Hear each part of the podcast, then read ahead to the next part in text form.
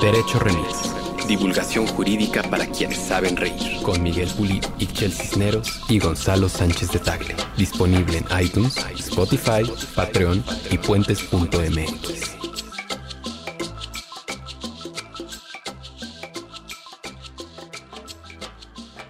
Amigas y amigos de Derecho Remix, en nuestro 60 episodio tenemos a un invitado especial, un abogado de mezclillas y cabellos largos, Don Tito Garza Onofre. Acompáñanos, escúchenos. Esto es Derecho Remix.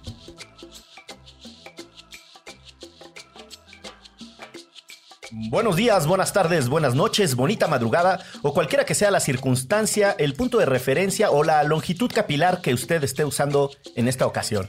Ah, la longitud capilar, porque Ah. tenemos, señoras y Ah, Qué buen señores, chiste. No, sí fue, no, no fue, fue mal chiste, pero fue muy ingenioso. Ok. Dios Gonzalo te lo aplaudió. ya escucharon ustedes las voces de Gonzalo Sánchez de Tagle, Servidor y amigo. el abogado más laureado de diversas latitudes planetarias. E Ixchel Cisneros, los ojos más jurisconsultos y el análisis más agudo de la farándula mexicana. Eso sí, eso sin duda, cinco años en la revista. ¿Quién me respaldan, chaparrito? Eso. Y el de la voz, así como de Ministerio Público. La ¿no? voz. y recordamos siempre, gracias por la anfitrionía. Gracias, Puentes, ¿no? El, y a Puentes por la anfitrionía. El de la voz, Miguel Pulido, apodado en este bello espacio como el licenciado Bucles, con mucho cariño. Pensé que estabas leyendo tu propio nombre. Estoy leyendo mi propio nombre. Estoy leyendo unos datitos de referencia porque hoy nos acompaña aquí la melena jurídica más destacada de Iberoamérica. Juan Jesús Garza Onofre. Eh, hubo- fue un pedo sacarlo de esa otra república llamada Monterrey, Nuevo León, ¿cómo no? porque no nos daban sus papeles y, o sea, fue un temota, pero ya está aquí. La, la garita y no la sé qué garita, tanto, ¿no? sí, Sí. no, para salir de ahí. Muy contento de estar aquí y muchas gracias por la invitación. Ándale, fíjate. Mejor conocido como Don Tito, ¿no? Como Don Tito. Tito, eres muy famoso en el mundo tuitero, ¿no? O sea, nada famoso en la, en la vida real. Bueno, no, no sé en la vida Es real. verdad, es verdad, es verdad. Nada, nada. Todavía este, fueras famoso en Instagram, eh, Sí, o claro. en Facebook. Mínimo este, sacar algún crédito, pero la verdad es que eh, no, estamos en Twitter desde, pues, desde casi los inicios y eh, intentando hacer, combinar eh, dinámicas jurídicas con dinámicas culturales de manera popular. Y ya está, poco más, tampoco, tampoco, nada, nada, famoso, mi compadre, este, Miguel Carbonell o alguno de estos. No, rockstars. oye, nunca Diego habías- Valadez, Nunca había sido sé, mencionado una- Miguel Carbonell en estos Que- micrófonos. fíjate que es de los pocos que no sé si mandar a saludar. Siempre tenemos una clara decisión si mandamos a saludar a alguien o no. Cuando mandé a saludar a Alex de Mana, ustedes no consiguieron. Yo sí lo mandé a saludar. Pero a Miguel Carbonel, ¿que se le manda a saludar o no? Sí. Sí, se le manda un. Yo, yo tengo que confesar que en mis inicios de abogado, Miguel fue muy generoso conmigo. No me gusta, y él lo sabe porque alguna vez se lo comenté, no me gusta su estilo particular, hiperpersonalista. Ya no sabe uno si está hablando del derecho o de él mismo, ¿no? Y O de sus derechos, ¿no? De sus derechos, exacto. Pero es un tipo que ha hecho su chamba para, Ah, para bien, divulgar bien, jurídicamente las cosas. No te lo consumo, fíjate. no, pues no. Eh, y hubo una época, hablando de Claro. Twitter, Digo, que sí, tenía papel carbonel, ¿no? Un Claro, alter ego raro claro, ahí. Claro, claro, que era el de los primeros troles y cuantas parodias que hubo, pero que fue 2009, 2010. ¿Y era él mismo? Eh, no, era, era algún troll, era un, Claro. y hacía mofa un poco de, del- de la... De la, De la formalidad. del, de- del personaje que, que se construyó Miguel en, en Twitter, pero bueno, eh, me parece que es una voz que, que influye eh, para bien y para mal y que tiene algo que decir en redes sociales, ¿no? Sí, Pero- claro. no, ellos sí mueven audiencias. Uno intenta ahí este, llamar la atención, pero dificilísimo, dificilísimo. ¿Y dificilísimo. cuántos followers tienes en Twitter? Eh, 15, 15 mil. 15 mil. No, pues sí son algo. Pues como tú no echó la bola por estas. Yo ya casi tengo 20. Ay, Mira qué arrogancia. 19, arrogancia. 800. La de la Justo los acabo de ver porque estaba buscando a ver qué había tuitado, tuiteado Miguel Carbonell en la última ocasión. Yo tengo 12. Yo tengo 12 por si alguien me quiere seguir a que nos escuche. Para que llegue a 13. Sí, sí, no sí. mil, a 13. Sí, sí, sí. Oye, Tito, tengo aquí en mis manos la reseña que nos hizo la producción. Ay, ¿qué tal? eh? Eh, el favor de, de distribuir. Se nos notificó en tiempo y forma. Y hasta donde alcanzo a ver, le has estudiado un chingo, mano. O sea, sí traes prisa por aprender. Que si la licenciatura en la famosa Facultad Libre de Derecho en Monterrey, luego que te fuiste a estudiar a la Universidad de Alicante, luego que pues, no se te quitaron las ganas de seguir leyendo y escribiendo y te echaste el doctorado en filosofía del derecho. Eso a Excel le, le entusiasma mucho, que le cuentes de la filosofía del derecho. Le apasiona, ¿no? la erotiza. O sea, es- Oigan, y, y- y ya que estamos en esto de lo que me erotiza, Miguel Carbonell tiene, tiene una cuenta alterna que se llama Eventos Carbonell. donde ponen solo los eventos a los No, que y va tiene un centro Carbonell. Y Centro Carbonel. El Centro de Estudios Jurídicos Cursos, arroba, cursos Carbonell por si usted está interesado en tomar un curso con el señor Miguel Carbonell. Pero tú puedes estudiar tu licenciatura en el Centro de Estudios Jurídicos Carbonell. Qué barbaridad. Eso no es cualquier cosa. Y luego Centro de Estudios sobre la enseñanza y el aprendizaje del derecho. A ese Tito o Miguel. No, Tito. no. Aquí, Tito, ¿ay, qué, ¿qué hiciste, Tito? Eh, ahí durante eh, más de seis años estuvimos impulsando el tema de educación jurídica y organizamos eh, precisamente con una de las eh, colaboradoras de aquí eh, un congreso sobre educación jurídica, llamar la atención sobre la importancia que tiene la formación de los futuros abogados y abogadas en el país, porque es un tema tangencial y que no importa mucho. Entonces en el, en el lo impulsamos y, ya hace rato que, que- que organizamos el último congreso fue en, fue en, San Cristóbal de las Casas, en Chiapas, y bueno, ahí va, es un proyecto bien interesante. Es una ONG enfocada solamente en, en educación de abogados. Ya decía yo que había jiribilla y por algo había panecillos el día de hoy. O sea, hay mano negra de que la Claro. producción haya traído panecilillos el día de hoy. ¿Pero cuál es el antecedente? Y me quisieron vender que éramos nosotros, que Sí, era por sí. nosotros los panecillos y no por el invitado. El antecedente es que nunca hay panecillos en Nunca hay Exacto, panecillos. nunca hay panecillos y casualmente Tito trabajó con alguien de la producción Sí. de Derecho Y debo Remix. decir que no ha tomado ni un panecillo. don Tito. Tengo, tengo un poco de preocupación que, que estén envenenados porque no muy bien.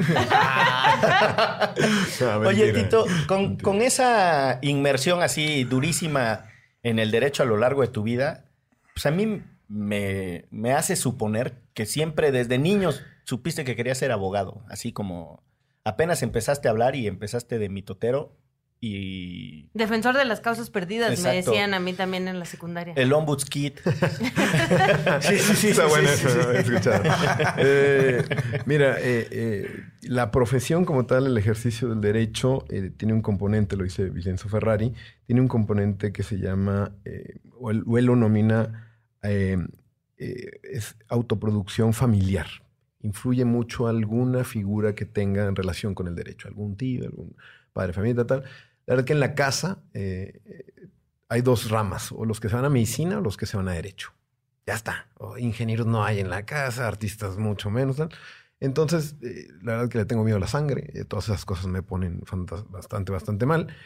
Y no, ni siquiera me, me, planteé esa pregunta, ¿no? Es como que, bueno, eh, mi mamá abogada, tíos abogados, primos también y demás. Entonces, bueno, la verdad que elegir una, una, una decisión a los 16, 17 años tan crucial en tu vida que va a determinar durante el curso importante, la verdad que no fui tan consciente. Yo creo que también en retrospectiva eh, me hubiera encantado estudiar algo de artes. Eh, yo eh, tuve hoy por hoy un, lapsus que quería estudiar música. Yo creo que también por eso el, el pelo largo, que nunca me lo corté.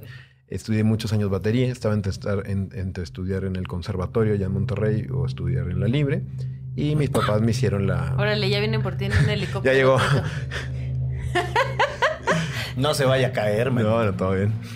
Eh, fue, fue la típica de, de qué vas a vivir si eres músico, más en un entorno como Monterrey, ¿sabes? Entonces dije, Oye, ¿cómo? hicieron- En Pero Monte- hay de buenas Monterrey. agrupaciones. bueno, hay pero buenas en aquellos, agrupaciones en en, Monterrey. aquellos, en aquellos años todavía no avanzaba, todavía no estaba la. Les mandamos un saludo Sí, a... la avanzada, toda la avanzada, Rey, eh, Jumbo, Surdoc, tal. Yo soy fan de Surdoc Number Fucking One, no, by the bien. way. no, no, no, sí, era digamos que los precursores de eso. O sea, O sea, no, a- en, la- en aquel entonces a ti te asociaban con Ramón Ayala y con Cornelio Reina y...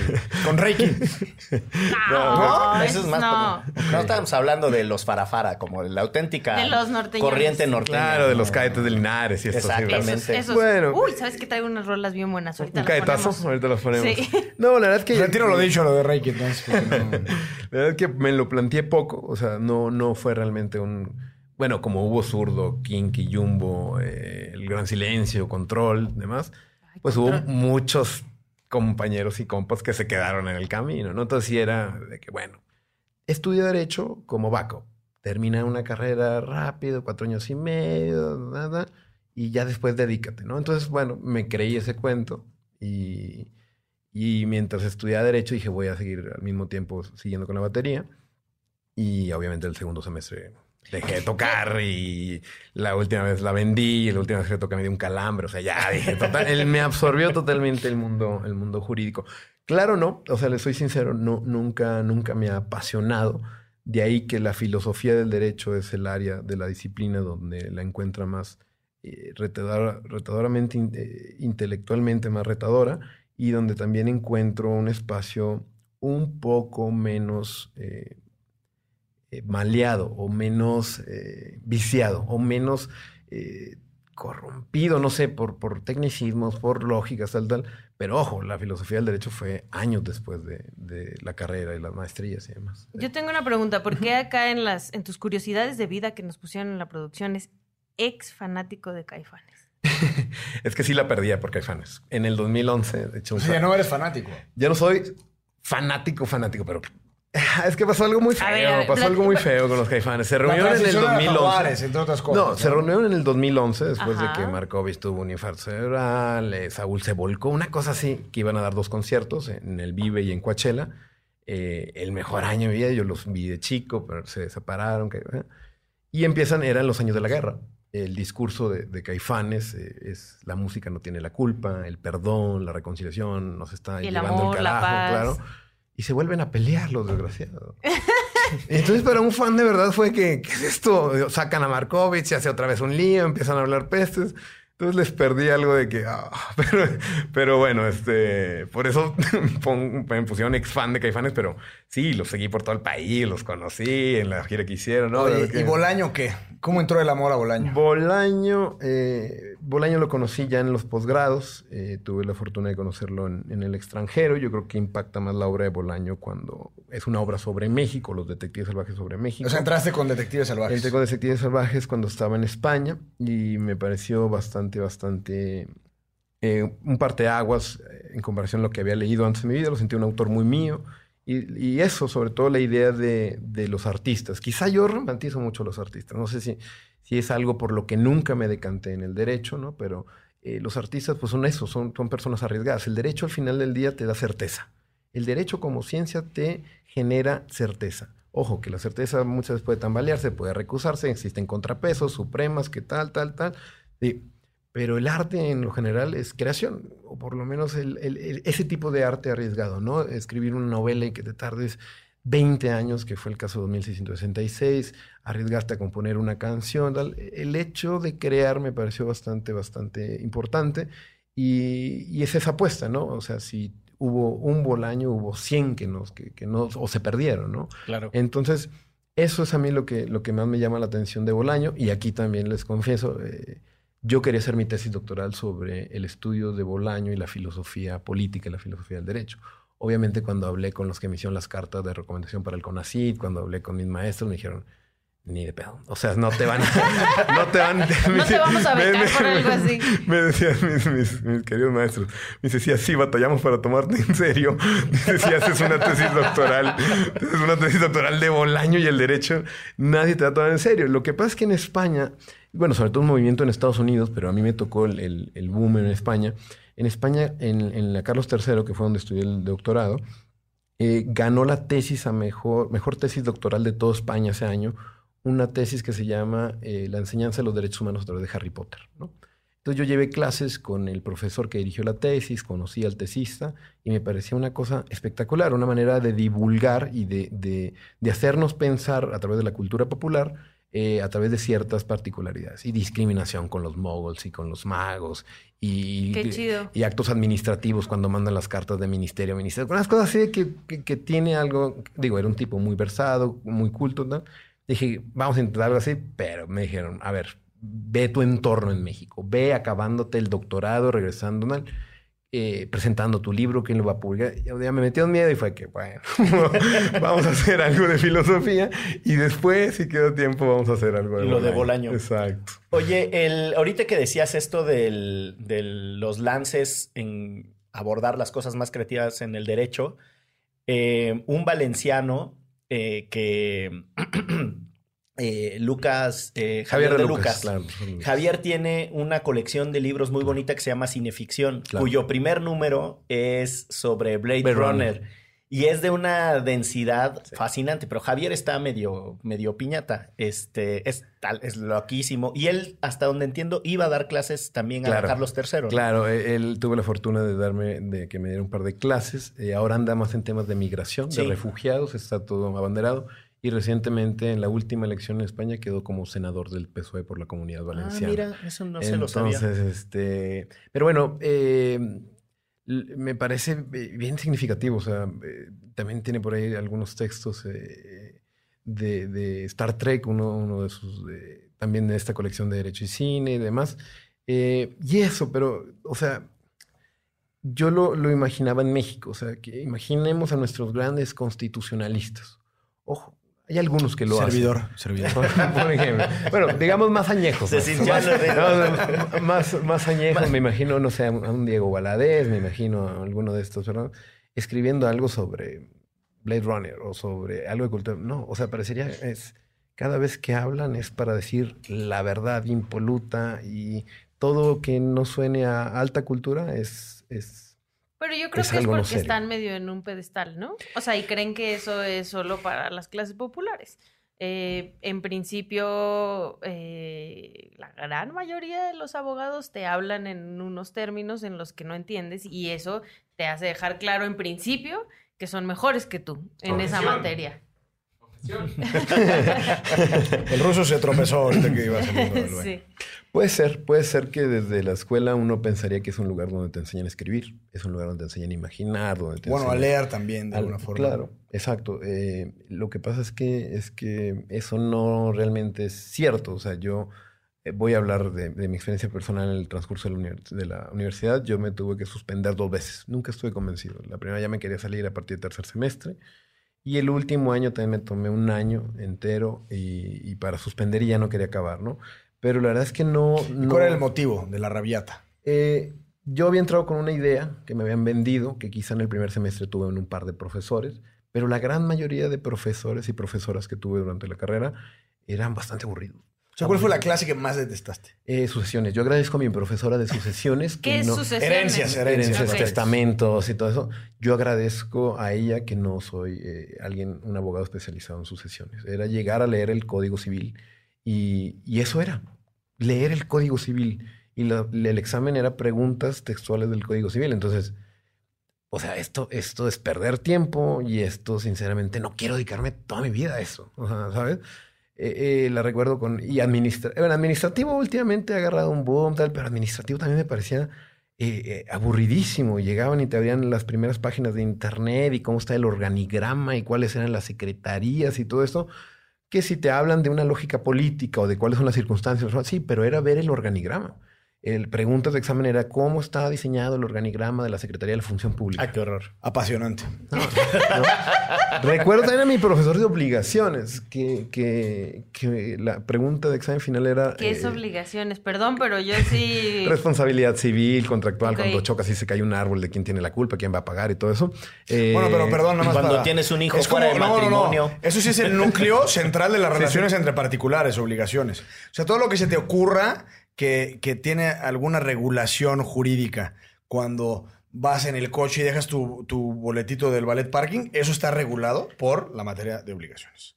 eso suena interesante. A mí lo que me preguntan era la definición de obligación en latín según Justiniano. En latín. ¿Sabes cuál es lo peor? ¿Cuál es? ¿Cuál es? ¿Te la recuerdas? Lo peor es que la recuerdo todavía. arráncate. Obligastio esa, esta juris vinculum que stringimur bueno. Yo tengo una definición en latín. Puedes platicar con ellos dos. No, un profesor también. No, era de uno de civil, un notario. Y, un día un, profesor, un compañero le preguntó, profesor, ¿y esto qué, qué, qué? Y contesta el profesor, Dependum sapus pedratus est. o sea, el nivel de cretinismo llega. La, idea de, que en, la Iglesia Católica se haya dejado de usar latín, ¿no? Y los abogados, los abogados y los abogados lo sigamos utilizando me parece espectacular. O sea, de verdad que la institución más añeja, más antigua, patriarcal, de tradiciones, tal, declaró clausurado las misas en latín a partir del concilio. Segundo, eh, Lo cierto es que eh, al día de hoy ya, los abogados seguimos utilizando los latinazos y seguimos utilizando el latín como una forma bastante, bastante peculiar de utilizar el lenguaje como barrera y como precisamente herramienta para la no comunicación o por la obstrucción de la comunicación. Ojo, te hablo de las malas experiencias, al final de cuentas sigo metido en esto, pero o sea, sí quedé un Y hay gente bien amigable, mira, con estos abogados que tenemos No, y amigable también te pueden hablar en latín amigablemente. claro, claro. Seguro no. los voy a entender, pero... El problema no es con el latín. El problema es cuando utilizan el latín como barrera. El cuando metes una frase en latín en la, en, la, en la demanda simplemente para gastar más página, para gastar más papel, para darle forma algo que en el fondo sabes que está totalmente perdido. Hay, hay una mm, formalidad extrema además en la Facultad Libre de Derecho donde estudiaste, ¿no? Digo, yo estudié mi licenciatura en Monterrey en una escuela que por formato es antagónica de la, de la Libre, ¿no? Yo estudié en el TEC de Monterrey, que, donde yo llevé la mitad de materias totalmente a cosas, o sea, disociadas del derecho y la otra mitad de derecho. Llevé 48 materias, llevé 24 y 24, se acabó. Eh, y yo creo que ahí hay una cosa muy, muy compleja en la, en la manera en la que les enseñan, ¿no? es parte de la reproducción también social del abogado, no solo en términos de conocimiento, sino de formas, hábitos, este, vestimenta, etcétera. Sí, totalmente. Cuando llegas a ver a uno de los mejores amparistas de Nuevo León, que era nuestro profesor de amparo, en su coche último modelo, con un chofer, bajándose con lentes y diciéndole a los alumnos que traían short que se salieran de clase. ¿Quién era Valdemar? Martínez, Garza. Claro, que le, que le decíamos en el, en, el, en el mundo como Voldemort, ¿no? Le decíamos. Pero además vivían en Nuevo León, donde hace un chingo de calor. Claro. claro, este. Eso va, en contra de los derechos. Claro, es que en, en, aquellos años. Eh, con el derecho al refresco. al aire fresco. Entonces, eso va generando cierta conciencia y el mejor alumno de la clase, el profesor, lo invitaba a ser su pasante. Entonces sí va, va generando una, una, reproducción donde los modelos de ejercicio profesional alternativo se ven mermados, y más en una comunidad como, como la norteña, como la neolonesa, en la que eh, la idea de éxito está asociado a lo privado y al, al, ejercicio de la, del abogado de negocios, ¿no? El, digamos que los top de generación o tradicionalmente es el que acaba en Cemex, el que acaba en cervecería, el que acaba en Vitro, el que acaba en las grandes corporaciones eh, regiomontanos de toda la vida para ser director jurídico, ¿no? No hablemos de quién está trabajando en Desaparecidos con la hermana Consuelo, quién está trabajando... Eh, como Miguel. Eh, yo me formé, ahora que lo mencionas, Tito, mi primer trabajo en derechos humanos fue en CADAC con la hermana Consuelo Morales. Para que, le mandamos un fraternal saludo. No, el, más fraternal. Sí. Deben saber que hay una organización pequeñita que lleva 30 años peleándola ahí en, Nuevo León. No, es un oasis, es un oasis y poco a poco, ahí este, después como una vez como exalumno que me invitó a un investigador y después de profesor, pues fue la construcción del Centro de Derechos Humanos allá de la Libre. Y poco a ¿Lo poco. construiste tú? Eh, yo fui de los alumnos, alumnos fundadores. Fue, fue albañil. fue la primera piedra. Eh, sí, me tocó Él ser. Fue primera cuchara. Claro, con, con, un par también de exalumnos y, y profesores y grandes amigos, Dinora Cantú y Roberto Yacomán. Eh, se fundó el Centro de Derechos Humanos y a partir de ahí ha habido una traición poco a poco, pero claramente siempre es minoría el alumno, la alumna que tiene inquietudes por lo social. pues. Claro, que y, ojo, yo lo que lo que trato de, ver es que si tenemos eh, un alumno, una alumna que le ofrecen eh, 20 mil pesos en quinto semestre, ¿cómo compites? Eh, ¿Para trabajar en una empresa o para Claro, o sea, en los grandes despachos, en las grandes firmas, en las que tienen, digamos, como si fueran sucursales de McDonald's por todo el país, ¿no? franquicias, son, son prácticamente franquicias jurídicas. Eh, y de calidad de McDonald's, sí, ¿no? Sí, sí, sí, no, Carl Junior si quieres, o Angus, yo qué sé. Eh, eso, a un pasante, digo, se lo acaban, lo exprimen, trabajan, llegan con ojeras. La facultad llega a ser incluso un, un, un segundo espacio. Primero, bueno, hacer y ¿qué le dices al, abogado que tienes de pasante en el Centro de Derechos Humanos o que está ayudando a CADAG o Alternativas Pacíficas a, digamos, que las ONG que tienen trabajo allá en Monterrey, donde muy apenas pueden este, pues, eh, tener algún sueldo? Entonces, es bien difícil, también es una lógica de mercado que es muy difícil eh, luchar contra eso, más en universidades privadas eh, de élite o en universidades privadas que, cuestan tanto, que cuestan cientos, miles de pesos al semestre. Pues tienen que pagarlo, ¿no? y los papás esperan Que, haya un, retorno. Claro, y luego salen y ya se quieren ir a la maestría y seguir el doctorado. Entonces, no, pues sí está, sí está canijo. oye, oye, Tito, ahorita que te escuchaba describir o sea, no solo la formalidad de la, de la Facultad Libre de Derecho, sino también el entorno regiomontano y esta vocación por lo privado y la idea de que el lucro es central, etcétera, vino a mi mente la polémica editorial del presidente del TEC de Monterrey ah, en Reforma, que mm, estuvo muy discutida. Quienes escuchen esto y no sepan de qué estoy hablando, eh, no sé por qué le cambiaron de rector a presidente, eso la verdad es que me da igual, pero el ahora presidente del TEC de Monterrey publicó una editorial. Esta semana, ¿no? Esta semana, sí, que en, realidad es, muy recientita, que se las vamos a dejar en la bitácora. Pero a grandes rasgos lo que dice es, eh, la pobreza es, es, el estado natural de las personas, la pobreza no tiene causa y lo que en realidad creamos es la riqueza. Y es una, la verdad es que, digo, hay gente que se lo tomó muy literal. Son provocaciones, para quienes no lo sepan, son provocaciones muy antiguas de Adam Smith y de Hobbes, o Hobbes. ¿No? O sea, de ahí saca sus referencias. Porque es esta idea del estado de naturaleza, el nombre por sí mismo nace jodido, solitario, etcétera, y en realidad es la construcción de instituciones lo que le da estructura. Esa es la parte jovesiana. Y la parte de Adam Smith es, pues en realidad lo que se crea es la riqueza, bla, bla, bla. O sea, pero generó mucha discusión. Y yo vi eh, muchos de los comentarios y quienes le dieron retweet porque me llamó la atención. Y notas el contraste cultural centro-sur del país. O sea, el norte muy abrazando esa idea, eh, esas ideas casi como de... de Individualista, de, que depende de cada uno. Esa idea de que la pobreza no tiene causas es, es, el argumento de los libertarians que están en contra de los impuestos y en contra de las instituciones, ¿no? O sea, es, es muy agresivo que lo publique el presidente de una universidad, aunque sea privada. Pero a donde quiero llegar es que sí hay, hay un contraste cultural muy fuerte en torno a estos valores, ¿no? El rol del Estado, qué significa, el corporativismo como el Estado social en Nuevo León las fábricas tienen sus propios centros deportivos, sus propias clínicas de, ¿no? De, o sea, el corporativismo es el estado social. El corporativismo no electoral, sino, sino la estructura corporativa. Sí, totalmente. De empresas, me refiero. Exacto. Sí, eh, a ver, yo, yo lo veo cuando tengo la oportunidad de convivir con alumnos de escuelas de derecho aquí en, Ciudad de México, en el Bajío, en Guadalajara, yo qué sé, en, en Puebla. Eh, hay una idea de lo público, hay una idea Ojo, no digo que, sea lo común. O sea, yo también creo que algo que, influye mucho son las grandes universidades como la, UNAM, ¿no? O sea, la UNAM sigue siendo el, semillero. El referente, ¿no? Claro, el referente y, quien estructura los planes de estudio de todas las miles de escuelas de Derecho de México. Entonces, eh, al final del día, lo que, lo que, la, la noción de lo público en Monterrey está muy, muy, muy disminuida, muy disminuida no es redituable la conciencia. Mira, les cuento una anécdota de que procuro no enojarme cuando he dado clases. Enfádate, hombre, enfádate. Pero esa vez sí me, sí me pareció bastante. Perdió la sangre. Sí, me, perdió y, perdí, perdí, perdí. Después tuve que perder. Pero una alumna me dijo que no sabía, no sabía que había metro en Monterrey. Una alumna de la Libre pero ¿cómo no, ¿cómo no sabes que hay metro? Ya no te pido que lo uses. No, no, o sea, ajá, nada más. y, o sea, cuando vas al aeropuerto, y luego ya me quedé pensando, ¿no? después de la regañiza que le di, le, mandé a que se lavara la cara porque según yo estaba dormida.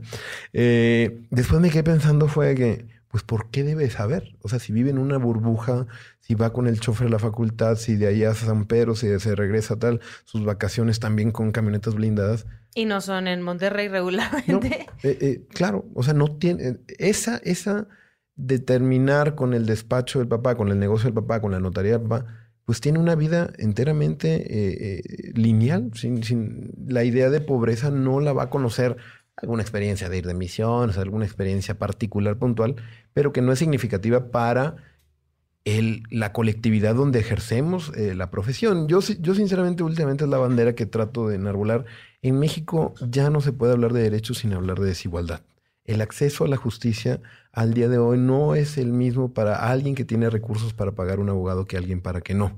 Entonces, si seguimos hablando de reformas bonitas y seguimos hablando de hacer la mejor ley hacer una ley eh, que tenga que sea impoluta una mejor la discusión de si merecemos otra constitución o no. Yo creo que son discusiones que hay que tener pero que no van a trascender hasta que realmente no entremos a la idea de la apropiación de los derechos por parte de todas las personas y no solamente de quienes tienen dinero y para, digo, para esta idea del apropiamiento del derecho, pues, la verdad es que la educación jurídica nos juega en contra, ¿no? Totalmente. Eso también, o sea, yo, yo eh, siempre, terminamos hablando de la Libre, de la Ibero, terminamos hablando del TEC, del CIDE, del UNAM, tal, pero en México hay 1919 escuelas de derecho. 1919, 1919 Ay, Nomás para hacernos eh, eh, los datos, en Nayarit hay más escuelas que en Canadá. Órale. En Guerrero hay más que en toda Alemania en Guanajuato hay más que en toda España. Eh, los... Para tirar para Nayarit, ¿no? Pero, ¿y todos esos abogados y abogadas tienen trabajo? Esa, esa, esa es una, una, excelente pregunta. Tienen trabajo, pero está estratificado. ¿Qué es lo que pasa con las escuelas elite, con las escuelas que pagan el semestre 100 mil pesos por cursar?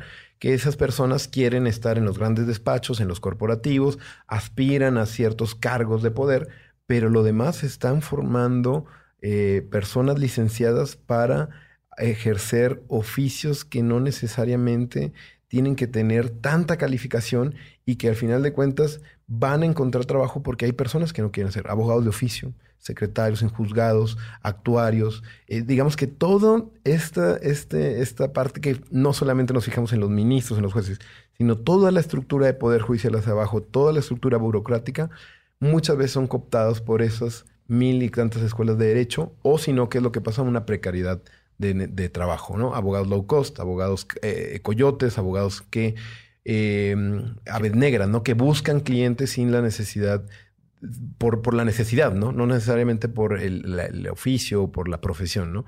Y también, ¿qué es lo que pasa? Empiezan a existir muchas personas, todos conocemos en mayor o menor medida, que abandonan eh, la profesión. Eh, abogados que ahora son músicos, que son tatuadores. y usualmente siempre hay más estudiantes de derecho que abogados. Sí, claro, totalmente. Sí, al final... Al final ojo, e, es, la segunda carrera con mayor matrícula en el UNAM. ¿Sí? O sea, creo que eso es un, un dato significativo. El primero es contador, el segundo es abogado. Entonces, eh, es una carrera que tampoco, tampoco te exige mucho, ¿no? Yo, Un pizarrón y donde y libros, ¿no? Y libros, algunos libros en una biblioteca y ya está, ¿no?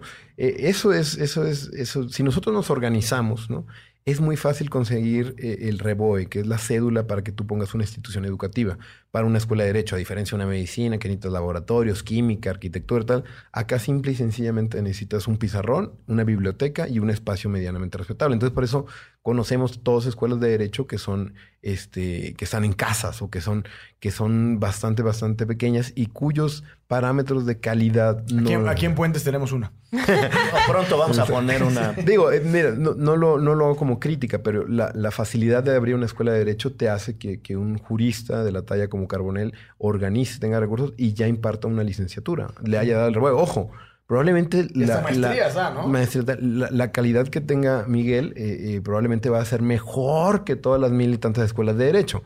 El problema es que hay esas mil que, son bastante, bastante cuestionables. Ahora, es, en realidad ese es un problema estructural de que se juega con la educación superior y hay que ser muy, lo por lo menos yo trato de ser muy cuidadoso.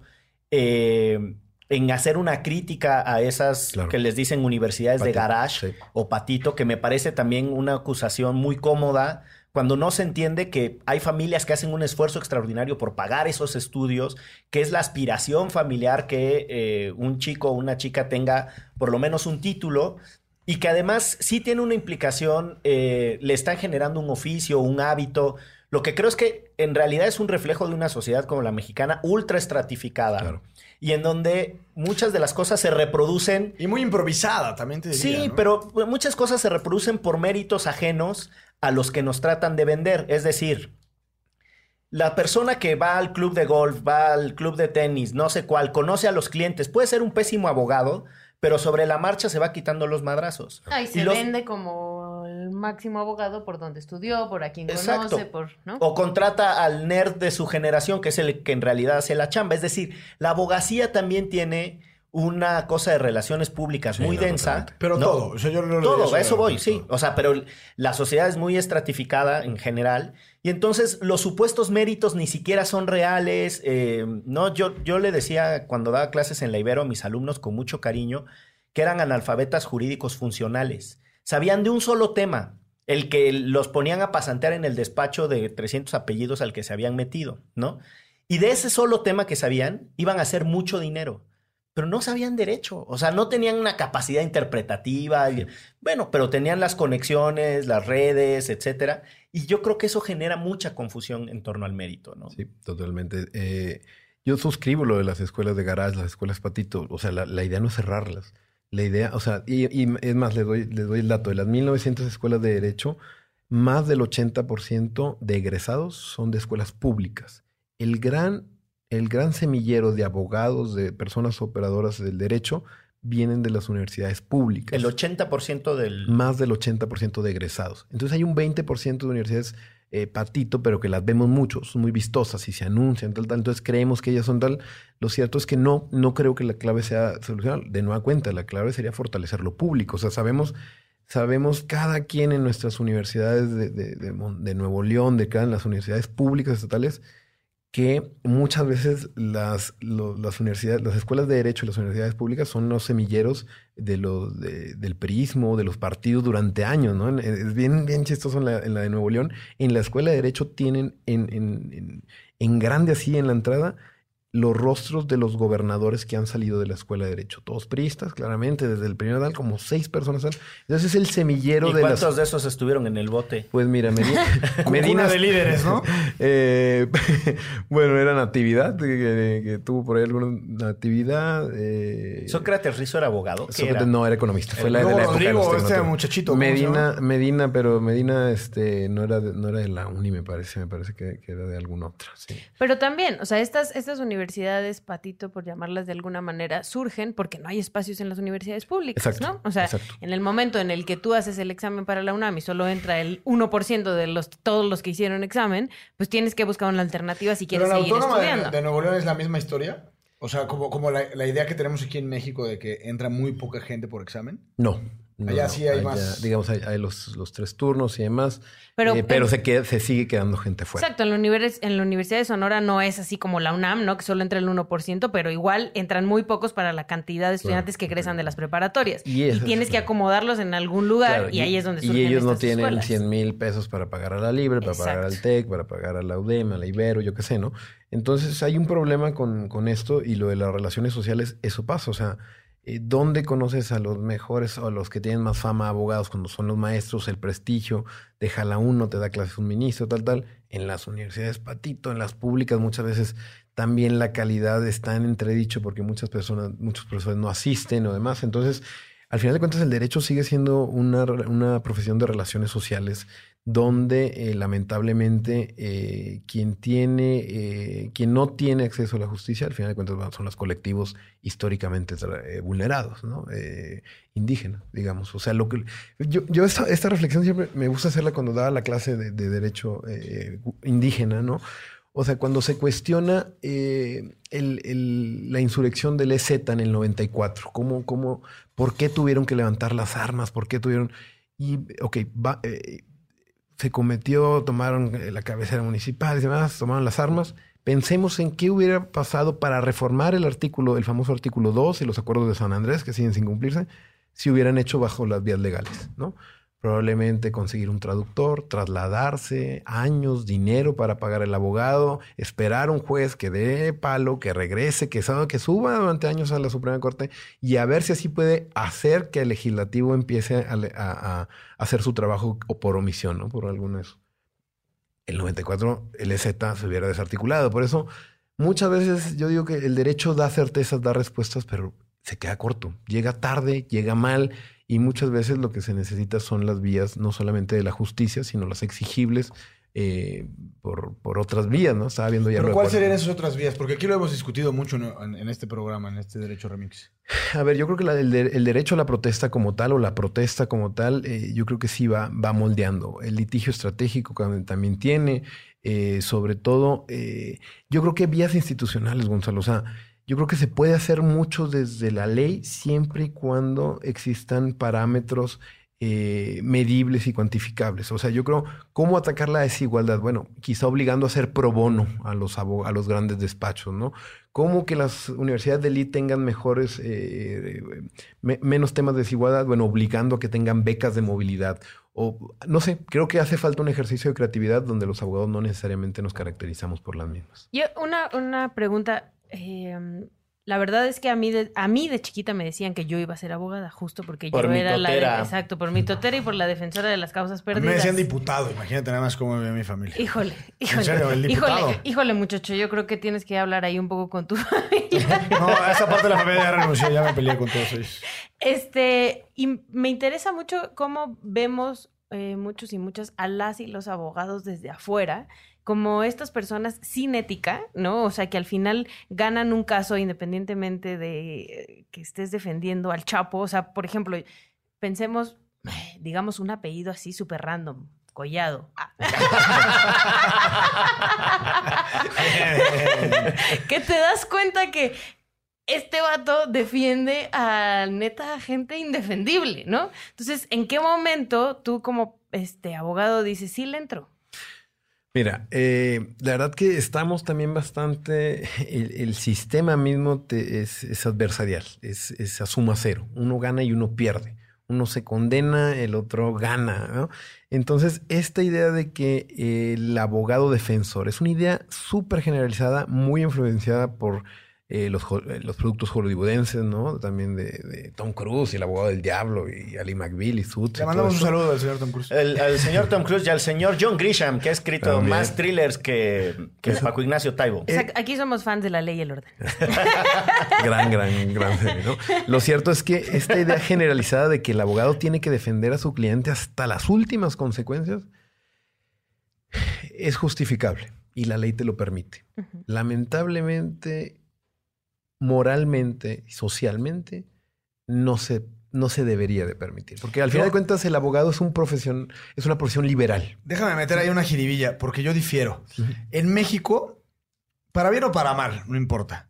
Pero resulta ser que si tú eres abogado del Chapo, ya, de, inmediato tú eres prácticamente un delincuente por defender al Chapo. O sea, corres con el prestigio del, del defendido, ¿no? Y después de ahí ya te empiezan a buscar otros narcotraficantes. O, te ultiman, ¿no? O sea, no sabes qué pueda terminar después de defender al Chapo. Por poner un ejemplo. En Estados Unidos creo que es diferente. En Estados Unidos, sobre todo en materia penal, que es la, digamos, la ríspida, un abogado puede defender a un delincuente eh, de cuello blanco, a un asesino. Como John Lickman. Que claro. Y al final, el tipo, no sé si el tipo, pero la sociedad sabe que hay un derecho a una defensa adecuada y tienes derecho a que te defiendan, quizás con uñas y dientes, dentro del marco de la ley. Y el abogado es su función. Aquí en México no tenemos esa filosofía. Pero también creo que tampoco los abogados se prestan como para eso. O sea, normalmente mm. quien defiende a este, Lozoya y así, también es medio truculento, es un abogado medio truculento. Pero eso es parte de la, de la, de la digamos, como de la... O sea, sí es parte de la narrativa, sí, sí es parte de la idea, pero también creo que esa idea al final es un poco verdad. O sea, sí eh, ya sería difícil como revertir esta narrativa, que al final termina siendo que sí los abogados gandallas terminan defendiendo a gente a gandalla. O sea, es uno y otro. A ver, la presunción de inocencia y el derecho a la, al derecho al abogado, la abogada, el derecho a la, defensa. a la defensa en general, eh, tiene que estar solventado y se tiene que respetar. ¿Qué es lo que pasa aquí? Eh, es que, bueno, de nuevo, cuando estamos hablando del Chapo, ¿no? no estamos hablando de una persona que haya cometido. Vamos a poner un ejemplo: Kalimba. Kalimba, por ejemplo, ¿no? Claro que tiene derecho tal. El problema es que el, un saludo a Kalimba. el ejercicio de la profesión eh, te posibilita decir que sí, pero también decir que no. Y no es de que, ah, si no lo hago yo, alguien, alguien más lo va a hacer. Me queda perfectamente claro. El problema no está con Kalimba, sino está con alguien que no tiene recursos para, para defender el mismo acto que cometió Kalimba. Exacto. Para ellos existen los abogados de oficio, ¿no? Un cuerpo, un abogado de Estado ¿quién quiere tener un abogado de oficio? Yo así inicio toda la primera clase del semestre en la facultad, ¿no? El día que un abogado de la Libre Derecho en Monterrey, su sueño sea ser abogado de oficio, yo me retiro de dar clases. Nadie quiere ser abogado de oficio por un tema de estratificación. Entonces, esa idea de que la debida defensa y tienes que defenderlo claramente, pero esa cultura o eso, eso que no se ve, que es que el abogado del Chapo tiene para pagar a ese tipo de abogados o los de Collado tal, tal, defiéndelo hasta las últimas consecuencias, pero sabiendo que existe una, no existe en igualdad de condiciones en tener un abogado de oficio que un abogado particular con esas conexiones. Yo le, meto otra jiribilla y nos vamos moviendo al, al, cierre, pero es que tiene mucho que ver con el primer planteamiento de Ixchel, que es, se entiende que los abogados, independientemente de si defienden o no personas acusadas de delitos o tal, tienen un proceder muy chueco. O sea, la neta es que todos estos chistes de que los abogados son como los plátanos, que cuando has, visto uno derecho y que, ¿no? Que este, en qué se parecen un abogado y un canguro, que son unas pinches ratotas de este tamaño, ¿no? O sea, todos esos chistes, en realidad lo que hacen referencia no es a la postura ética de si alguien culpable tiene derecho a que alguien lo defienda en tribunales. En realidad lo que cuestionan son los métodos en los que operan los abogados. Y yo creo que el caso utilizando otro nombre random, el de eh, el abogado Collado, este, en realidad sobre lo que, lo que pone sobre la mesa es la falta de autorrestricciones en esos abogados. Cenan donde mismo, intercambian información, son compadres de los ministros, tienen... Los invitan a las bodas de sus hijos. tienen, tienen mucha autorrestricción y eso es lo que fastidia. O sea, o hacen muy pocas declaraciones de interés, como el caso de Gertz Manero, que también es, es complejísimo. O sea, ¿cómo obtienes todavía, como tú, eh, abogado, a alguien que está defendiendo a, otra persona que tú acusas? O sea, vamos, yo lo que creo es que parte del cuestionamiento es el proceder de los abogados y no necesariamente el planteamiento de si las personas tienen derecho a una defensa. No, y antes de que diga Tito, perdón, coincido, el gremio está muy perturbado, por decirlo de alguna forma. O sea, los abogados en su gran mayoría se conducen de manera, por decirlo de alguna manera, delincuencial, ¿no? O sea... Y la neta, no se vale, o sea, digo, les pregunto a ustedes tres, no se vale, yo si fuera abogada y un día me llega un caso como muy interesante, pero es de abuso infantil, sexual a un niño, o sea, no lo tomo, ¿no? Aunque, aunque pudiera defenderlo, por una ética moral personal, no lo tomo. Igual así una corruptela contra Pemex que si des falcaron una empresa completa. No lo, o sea, me voy a hacer rica, sí, seguro. Me voy a hacer famosa, sí, seguro, porque logré como desenmarañar y, que este vato se evitara la cárcel. Y muchos me van a buscar después de ese caso, pero yo no lo tomaría. Entonces, ¿se vale decir no? Pero la pregunta que tengo es, ¿se vale decir sí? Yo creo que sí, y hay gente para todo. pero está mal decir sí. En mi caso creo que sí, porque, porque yo no estoy de acuerdo, yo no coincido con, este, con esas posturas, no voy a defender a alguien. Pero yo creo que es distinto. Ojo con el lenguaje porque es muy tramposo.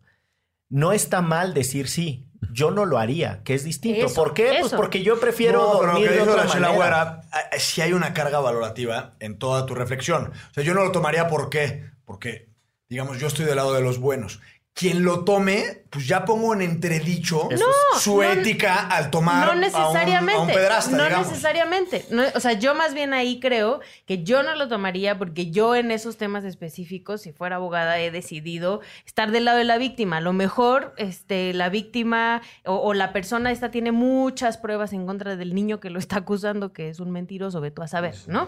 Y está bien que él o ella prefiera tomar ese caso, yo no lo haría. Ah, ¿no? no y digamos que en un mundo ideal, eh, eh, lo, fantástico sería que nadie tome ese caso y que existe un cuerpo de abogados del Estado que se encargan de ver que sus derechos del, inculpado tal, tal, se cumplan, ¿no? Y que se siga el proceso. O incluso yo, si decido tomar un caso comprometido tal, te voy a defender dentro de los límites que exige el derecho. De antemano te estás doblando, de antemano te estás diciendo que vas a derrotar.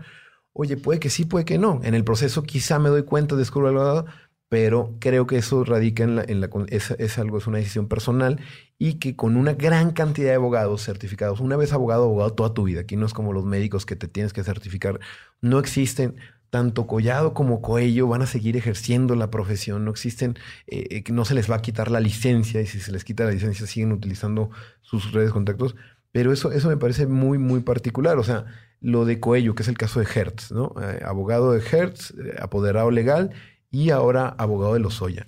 Y Hertz es el, fiscal, fiscal general, ¿no? de, la, de, la, República. Y, tranquilo, y, y lo defienden todos. O sea, y, pasó, digamos, medianamente desaparecido cuando a mí me parece un escándalo que el mayor caso de corrupción contemporánea, el abogado sea eh, conocido y apoderado legal del fiscal. ¿Qué, qué, qué, qué habría que hacer aquí? Eh, no, no puede. O sea, que no puede recusar. ¿Cómo no puede recusar? Recusar al fiscal. No, lo que yo tendría que hacer es. O sea, yo me, yo me focalizo en el abogado. Sí, lo recusa él. Claro. Claro. O el abogado hacer una declaración tal. Pero, ¿cómo, cómo quieres este, mantener una relación profesional si uno de los consejos que le das al director de Pemex es que se fugue? O sea, ¿cómo puedes ayudar a, la justicia? ¿Cómo puedes ser parte donde la recomendación es que se fugue y donde la recomendación es que también tu familia mantenga escondido? Eso es donde, donde ese abogado en particular, si yo fuera el fiscal general y fuera mi apoderado legal, diría, algo no me, algo no me no, pero además, perdón, pero sí dice mucho de la condición ética del fiscal que tiene él como apoderado legal a un abogado que en la práctica lo que sugiere es que las personas se abstraigan de la ley. Entonces, que considera, o sea, es que ese es el entuerto. Una pregunta, como usualmente, como a veces me pasa en este programa. Pregunta espinosa. ¿Está mal que la gente se pele? No, yo no estoy diciendo si esté bien o está mal que la gente no, se no, porque estamos partiendo de una premisa. No, lo que estoy diciendo es que tú tienes al fiscal del país que tiene como abogado, que escogió como abogado a una persona que públicamente ante cámaras de televisión no solo sugirió que le había aconsejado a su cliente que se escapara, sino que además se puso bravucón y dijo, y no lo van a encontrar o sea, de lo que estoy hablando es del perfil ético del fiscal que escogió a ese abogado. o sea, esas son las cosas que tenemos que problematizar. Pero además yo sí creo que está mal que se pele, ¿no? Es o pregunta. o sea, si a ti te van a decir, oye, me agarran o me hago, ¿me entrego? No, pues es o que... O sea, hay, una especie como de preservación natural. pero esa es otra, con, esa es otra conversación que no nos da ahorita. Yo, yo soy como tú, yo, no tengo una posición fija sobre si presentar yo, yo te diría, o sea, de verdad, si, si hay un cambio de administración, si viene todo esto y si es una cacería de brujas, ¿no? Todos lo hemos vivido en las transiciones, en los estados, ¿no? Ya en el Bronco ni se diga, ¿no? la operación eh, Torbellino le llamaron, una cosa así de patética. Eh, yo creo que nada más habría que llamar la atención sobre eh, el carácter público de los abogados. Los abogados no son enteramente agentes de lo privado, son colaboradores del Estado. El Estado. son instrumentos. El Estado te faculta, te da una licencia para que ayudes a la administración de justicia mitad y mitad. Es ambivalente tener lo público, lo privado por un lado, pero esto yo sí te diría, bueno, si al final eres el Estado te da la posibilidad de entrar al sistema jurídico, esto de fugarte o no fugarte, yo creo que habría que ver ciertas condiciones y entender que el abogado no es un free rider, o sea, no, no, es, el, no, es, el, no es el economista que va simplemente haciendo, haciendo dinero, no, es alguien que ayuda al sistema de justicia. El problema tiene, es que, un, tiene un permiso del Estado, como lo dijiste, para hacer operar. y sobre eso habría que eh, eh, elevar la conciencia social de y tiene que ver con cada caso, ¿no? O sea, ¿no? cuando hubo una orden de aprehensión contra América del Valle, cuando lo de Atenco, pues sí, escóndenla y que se pele, porque sabemos que, o sea, hay un antecedente y una historia de qué quieren hacer con América, lo hicieron con su papá, pero, o sea, si eres Lozoya, pues ahí por lo menos este, hay un poco más de antecedente y de historia en el mundo que los están juzgando a todos lados y que el abogado abiertamente diga, no, así que se vaya, y como bien dices, que además pavonee su decisión, pues sí me parece que por ese tipo de declaraciones muchos y muchas pensamos que son unas lacras, muchos de los abogados y las abogadas. Sí estuvo fuerte eso de lacras, pero vamos, vamos a hacer un respiro a propósito de eso de las lacras, solo para agradecerle a las personas que estuvieron participando intensísimamente en las redes sociales, eh, mandándonos eh, menciones. Nos el, ayudaron el Spooky por ejemplo. El Spooky Sack. O Galatea Swanson que dijo, qué bonito encuentro o algo así puso en su bello tweet. O el propio Germán Gutiérrez León.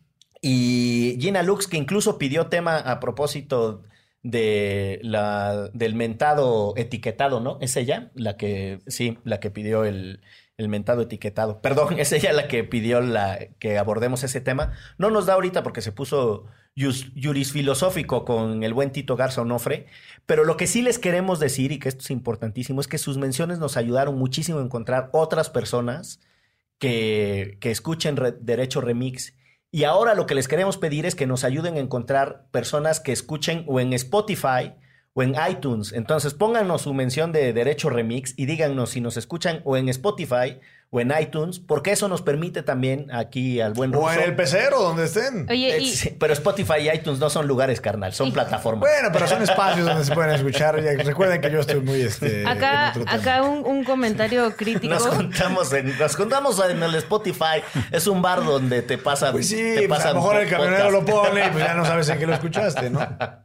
Eh, un comentario crítico también nos mandaron en redes. Cometa dijo que no entendió nada, que escuchó dos veces el episodio del federalismo y no entendió nada. Tengo una respuesta para él, contundente. precisa es, y Es ella, pero... Para ella. y que, el aguacate está muy caro, también puso en su Twitter. Yo le diría, el federalismo es ni sí ni no, sino todo lo contrario. Ahora sí quedó clarísimo todo lo que, todo lo que queríamos entender. Y pues bueno, Estamos aquí ya por cerrar este episodio de Derecho Remix. Eh, ¿Cómo se llamaba tu banda, Tito? Este, ¿Certeza jurídica? No, mejor no fue. Los ulpianos. Los ferrayolis. Los ferrayolis. Si se dan cuenta, yo no me río. ¿Ya te vas a poner así de agresiva? Sí, se está poniendo violento. Bueno, ¿cómo, se, ¿cómo se llamaba se la llamaba banda? Cábula. Ah, era un proyecto de preparatoria hermoso, pero pues como todo lo hermoso. Oye, pero tenía mucho. ah, era covers de Nirvana y covers de Radiohead, ¿no? Qué sensación. Sí, del grunge. Yo te hubiera escuchado. Oye, ahora que dices covers y esas cosas, tengo que hacer un paréntesis porque yo coincidí en algún momento en la licenciatura con el que le decíamos el abogado Panda, Pepe Miranda. Claro, Pepe, Panda. Ajá, Pepe Panda. Él estudió en el TEC, él, él, es mucho más jovencito que yo, ya declaré aquí mi edad. Pero entonces una vez hubo una tocada ahí y solo tenían cuatro canciones, cabrón. Entonces le empezaron a pedir la de otra, otra, y dijeron, pero pues, ¿qué empezamos con los covers? Aquí, pero ¿quién es Pepe Miranda? ¿En dónde toca? En Panda. En Panda, sí. y Panda es una agrupación musical, ¿no? Es una agrupación musical. ¿Es famosa o no Muy es famosa? famosa, sí. Les mandamos un saludo a los amigos de Panda. Sí, le mandamos saludos, fíjate. Sí, y Panda. Uh. poperones, poperones, pero bien. Se supone que según esto es happy punk, según ellos, ¿no? Pero pues no, no da. Bueno, la hicieron bien, pues. Sí, no, muy bien. Sí, bueno, pues ojalá haya un reencuentro de los de Cábula y que jale chingón y te... Invitas a los de Panda, sí, a pues, Caifanes. Fíjate, el que, era, el que era abogado y dice que lo cuenta, ¿no? Es Paco Guidobro que dice que él no se graduó por, de abogado eh, por componer la canción del microbito. Que, esa noche tenía su examen profesional, que se pasó escribiendo y componiendo la canción del microbito y que nos terminó de abogado. Pero hizo muy bien, la verdad creo que, que la hace mucho mejor en la música. Bueno, no sé cómo vaya a ser. Sería interesante hacer un, un, análisis psicológico de esa noche, ¿no? O sea, un microbito que tiene que pasar por tu cabeza para no estudiar y pensar en microbitos. Está y en una rola muy pegadora. Vamos a hacer nuestra tradicional ronda de recomendaciones. Eh, ¿Quieres empezar? Porque pediste la palabra, Julio. No, simplemente te apoyé. Ah, fue emoción de respaldo. Sí, sí, sí, eh, hacemos una pequeña ronda de recomendaciones aquí, Tito. Pueden ser musicales, literarias, este... Siéntete libre. Yo quiero recomendar dos cosas. Que escuchen Derecho Remix. ¿Cuántos tres? Que escuchen Derecho Remix. En segundo lugar, que lean, porque deben de leer, Los Detectives Salvajes de Bolaño. Porque cuando menos, igual que a Tito, a mí me cambió mi juventud y mi forma de, articular mis relaciones sociales con mis amigos y los proyectos de vida, etc. Y que sigan a Tito, porque tiene unos, unas grandes, grandes, grandes... Eh, ¿Cómo se llaman? ¿Hilos o series? O, hilos. Unos hilos, creo que el que tienes fijo en tu. Me queda clarísimo que no le entras. De Bolaño, de Bolaño. Por eso digo que me sigan, o sea, para entusiasmarme un poco más en las redes. Sigan a Gonzalo, por favor. Este.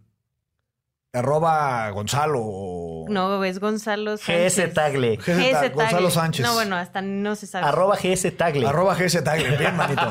y sigan a, Tito porque tienen muy buenos hilos de, Roberto Bolaño. Eh, una recomendación eh, para abogados y una eh, abogados y abogadas y una para el público en general. La primera es, yo mantengo la premisa de que si queremos ser buenos operadores del derecho, buenas personas que manejan el derecho, hay que leer teoría, hay que leer a Alexi, hay que leer eh, Ferrayol y hay que leer a, a Cosillo, o sea, la teoría mainstream, digamos, ¿no?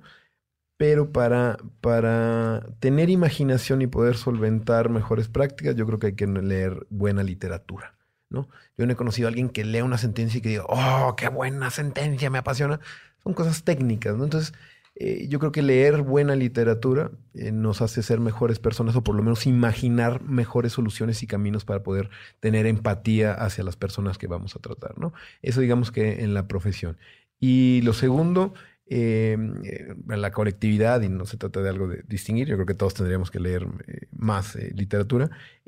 yo creo que vale mucho la pena y hay muchísimo material ahora en Internet donde te eh, el derecho lo están descifrando o decodificando. Yo creo que espacios como este, el, trabajo que hace la gente de borde, las infografías que hacen varios tribunales, yo creo que tenemos que irle quitando el miedo y saber que el derecho nos pertenece. El derecho es un bien común y como tal tendríamos que eh, yo no conozco una persona que, haya leído el, artículo 27 constitucional y no se quede dormida. Es larguísimo, aburridísimo.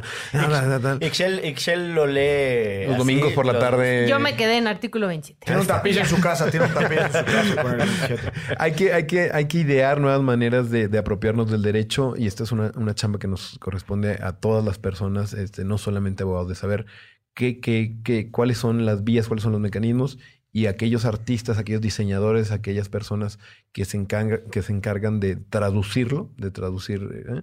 yo creo que, habría que tenerlas más en el radar, ¿no? Y, y airar, abrir las ventanas del gremio un poco, intentarlo.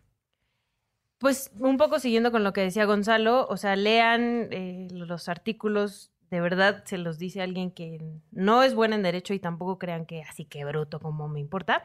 Entonces, este,